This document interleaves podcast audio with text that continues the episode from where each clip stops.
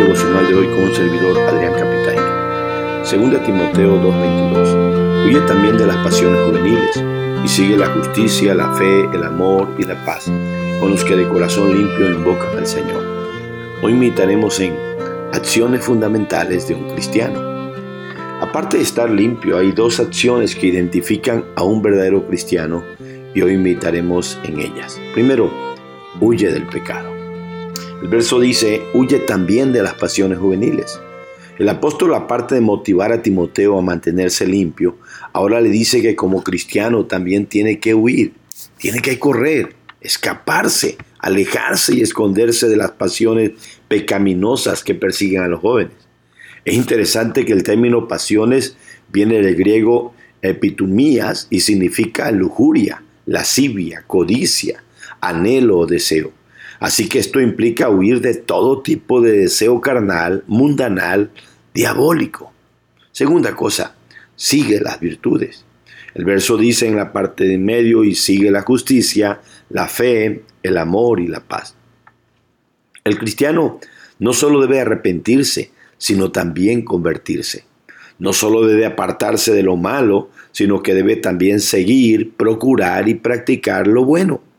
Pues como dice Santiago 4:17, ya siendo cristiano, pecado no solo es hacer lo malo, sino saber hacer lo bueno y no hacerlo. Por eso Pablo le dice aquí que debe seguir la justicia. Esto es lo recto, lo justo, lo íntegro, lo que a Dios le agrada y lo que Dios te pide, según Miqueas 6:8. Seguir la fe, esto implica alimentarla, cultivarla, fortalecerla y todo esto viene por el oír la palabra de Dios, Romanos 10, 17. Seguir el amor. Pablo quería que Timoteo procurara, practicara y creciera en amor, pues amar no es solo palabras, sino que implica movimiento y acción. Seguir la paz. Esto es parecido a lo que dice Romanos 12 y 18 en cuanto dependa de vosotros estar en paz con todos los hombres. Y Hebreos 12, 14 dice que hay que seguir la paz con todos y la santidad, sin la cual nadie verá al Señor.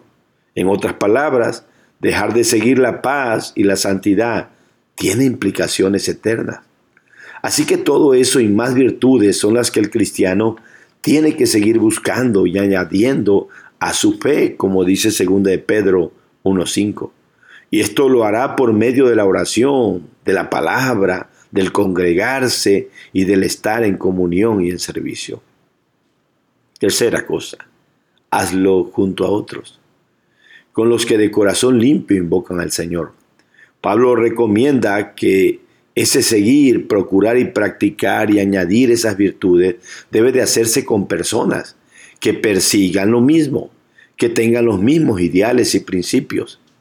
Estos son sus hermanos, la iglesia, ese grupo de personas que de corazón limpio invocan al Señor. Esto no se sigue y se logra solo. La Biblia en todas partes llama a la comunión unos con otros, a seguir juntos al Señor. Por lo mismo, no debemos de dejar de congregarnos y juntarnos a adorar con los que de corazón limpio, con aquellos que Dios le ha perdonado y limpiado el pecado. Veamos las lecciones prácticas. Hermanos, estemos conscientes que ser cristiano es estar, no es estar estático, que tenemos que estar huyendo del pecado y de todo tipo de deseo y anhelo lujurioso y lascivo y de todo tipo de deseo carnal.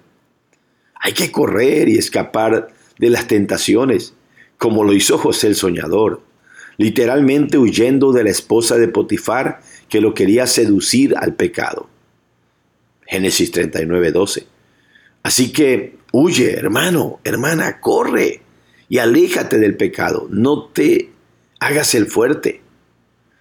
Mejor sal por piernas, como se dice, antes que te coma el león rugiente. Hermanos, el llamado de Dios es arrepentíos y convertíos, Hechos 3, 19. Así que no solo huyas de lo malo, sino que sigue también lo bueno. Procura y practica todo lo bueno, pues no hacerlo es pecado también. Sigamos todas esas virtudes y añadámoslas a nuestra vida.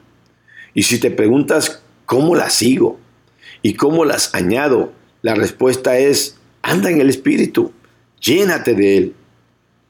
Pues de esa manera tu vida producirá los frutos de Él, que son todas esas virtudes, justicia, fe, amor, paz y muchas otras que están y se mencionan en Gálatas 5, 22 y 23.